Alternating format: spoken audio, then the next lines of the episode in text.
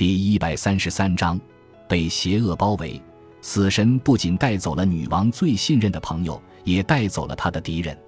九月十三日，经过连续五日的痛苦后，西班牙国王菲利普国王离世。死前的一场大病侵蚀了他的身体，出现大规模的脓肿与腐臭的暗疮。在他的命令之下，他死前就已经把牵制的棺材放在病床边。西班牙的继位者是对宗教较不狂热、时年只有二十岁的菲利普三世，而他则是漫不经心地接续了父亲大人对英国的企图之战。伯利男爵死后两周，爱尔兰传出了事态严重的消息。由亨利·巴杰纳爵士领军的一支英国精兵，在黄滩遭到泰隆伯爵二世修欧尼尔带领的爱尔兰反叛军暗算，英军有一千二百名人员死伤。英国北部一路到都柏林一带陷入无人看守的危险之中，这是英军史上最惨重的一役，也是伊丽莎白女王毕生最大的耻辱。她知道，在伤害扩大到无法收拾以前，她必须加紧脚步。泰隆伯爵拥有绝佳的战斗水平与能力，他曾一度对伊丽莎白女王输诚，但于1595年时变节，并成功的集结爱尔兰当地人，一同对抗占领当地的英军。他想要有敬神崇拜的自由，希望英国军队离开爱尔兰。他同时要在指派政府官员上拥有决定权。许多人将他视为爱尔兰的救世主，许多人都抛弃了英国驻军，加入反叛军的行列。加上西班牙方面与泰隆伯爵结盟，多年来他们一直计划将爱尔兰当作进攻英国的跳板。菲利普二世临死前口述了一封道贺与支持信，寄给了泰隆伯爵，作为他对伊丽莎白女王最后的抵抗。为了控制这个人，伊丽莎白女王知道自己非得指派一位声望极高、能力极佳的国王代表，这个人必须有能力摧毁反抗军势力，建立爱尔兰和平。小艾塞克斯伯爵依然待在温斯特，等待伊丽莎白女王的道歉。但当他听说了泰隆伯爵的胜利时，便主动写信给女王请缨对抗反叛军。他等不及女王的回信，便赶往怀特霍尔宫，却发现女王压根儿不想见他。他气急败坏地写信给女王：“我来到这里没有其他原因，而是要听候您的差遣。”伊丽莎白女王只简短地回了一句话：“请转达小艾塞克斯伯爵。”我重视自己身为伟大君主的身份，就如同他的自傲一般，迫切的渴望军事作为，也担心错过重新分配伯利男爵的职务的时机。小艾塞克斯伯爵又装病，再度让他达到预期的效果，融化了女王的心。伊丽莎白女王写了一封慰问的信件，并派了御医医治小艾塞克斯伯爵，让他奇迹般迅速康复。这也促使小艾塞克斯伯爵提笔写了一封文情并茂的感谢信。伊丽莎白女王心花怒放，同意接见他。两人见面对谈时，伊丽莎白女王的态度相当和善，因此罗伯特·塞西尔与其他宫廷人士一直认为暴风雨已经过去了，但事实却不然。小艾塞克斯伯爵要求女王道歉，但女王拒绝了。怀着气愤难平的心情，他又回到温斯特去。事实上，女王也认为自己应该道歉，但小艾塞克斯伯爵也并没有放软态度。两人皆不相让之下，情势陷入了僵局。艾戈登爵士与许多人建议小艾塞克斯伯爵臣子的职责就是要服从君主，但小艾塞克斯伯爵却声称女王的态度让他很难服从，就连在巴克赫斯特他要竞选牛津大学校长一事都无法让他提振精神。此时。伊丽莎白女王派遣了新任指挥官理查德·宾汉爵士前往爱尔兰，但他抵达爱尔兰没多久后就死了。听到这个消息，小艾塞克斯伯爵再度写信给女王请缨，盼能亲赴战场。这次女王同意了，因此他重返宫廷。两人在一次私下单独会面中解决了认知上的歧义。没有人知道究竟是哪一方先道歉，但有可能是女王。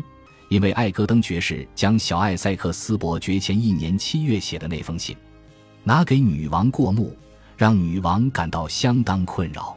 在这次事件以后，女王对小艾塞克斯伯爵的情分也降低了不少，两人多少都仍感到受伤，而这些伤口也影响了两人未来对待彼此的态度。小艾塞克斯伯爵并未从失败中汲取教训。为了扩大自己的人气，他向女王要求担任伯利男爵过去的油水丰厚的典狱长统领一职。女王表示自己想把选择权留给自己。小艾塞克斯伯爵再度气得出走，在写抗议信给女王。信中他指出，伊丽莎白女王的皇室先辈们都不会这么做。他要女王再好好想清楚。但这封信却只让女王的立场显得更坚定，这项职务便一直无人填补。勇敢无畏的小艾塞克斯伯爵仍提议由自己担当新任爱尔兰国王代表。坚称自己是抵御泰隆伯爵的唯一人选，尽管多数人都知道这绝非简单轻松的任务。伊丽莎白女王提名蒙丘伊勋爵查尔斯·布朗特担任爱尔兰国王代表一职，但他与其他人都没有这个意愿。因此，尽管女王对于任命小艾塞克斯伯爵依然持保留态度，但也别无选择。一位名叫罗伯·马可汉的宫廷人士就记录下了这件事。若爱尔兰国王代表能达成他在枢密院会议中的各项承诺，一切都会安好无虑。尽管女王原谅他当着他的面的无理举动，但我们知道其实不然。他将一切赌在一个以不当行为对待他的男人身上。接下来两个月，伊丽莎白女王与小艾塞克斯伯爵不断争论，该如何夺回爱尔兰的主控权。小艾塞克斯伯爵希望女王派遣大批人马前往爱尔兰。当女王拒绝时，他便摆出怒而不语的姿态。无论女王陛下多么鄙视我，他都不该忘记，他失去的是一个能为了他将危险当运动、将死亡当享宴的人。他气急败坏地说：“他已经开始考虑不要前往爱尔兰了，但他的荣誉心不许他不战而屈。”最后，他的坚持让他得到想要的一切。他募集了伊丽莎白女王上任以来最大的一群精兵，汇集一万六千人的步兵团与一万三千人的骑兵部队。愿神护佑！他向哈林顿爵士表示：“让我在战场上击退泰隆伯爵，将史无前例的荣耀献给女王陛下。”此时，伊丽莎白·维农依然住在艾塞克斯宅邸中。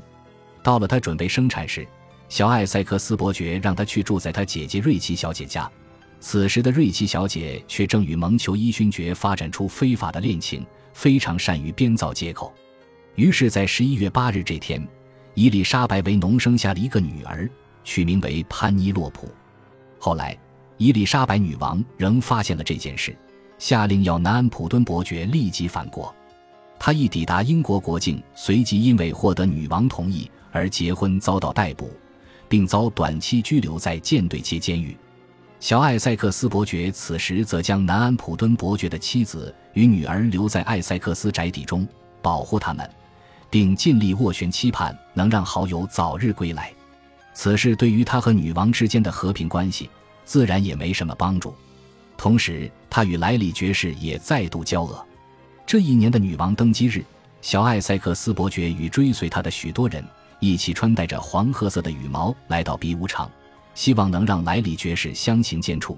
因为小艾塞克斯伯爵听说莱里爵士派系也打算以这样的方式对付他们，这么无知的行为让伊丽莎白女王难以忍受，于是她早早就离开了，也让那一年的登基日庆祝大典突然告终。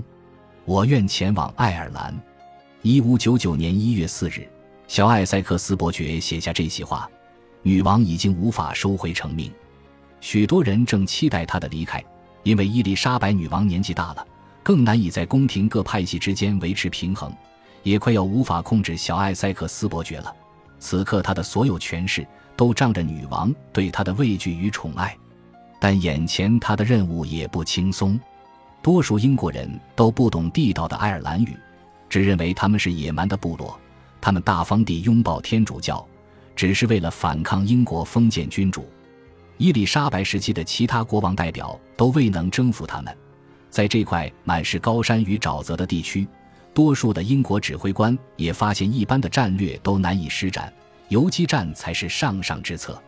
小艾塞克斯伯爵丝毫不将这些难题放在眼里，信心满满的认为自己一定能击败泰隆伯爵。如此一来，他在各方面就能建立至高无上的权势。超越他认为总是在破坏他的威权的罗伯特·塞西尔与莱里爵士，但他最担心的就是在他离开的空当中，他重要的政敌们会蛊惑女王，让女王厌恶他。明枪易躲，暗箭难防。他在枢密院会上公开表示，也就因为这一份担忧，超越其他的考虑，让他在一五九九年二度考虑不要前往爱尔兰。在这一年的主显节，在与来到宫中做客的丹麦大使跳舞前，伊丽莎白女王先与小艾塞克斯伯爵跳了一支舞。此时的伊丽莎白女王正全神贯注于翻译福吉尔的作品《诗的艺术》。此时已年届六十五岁的她。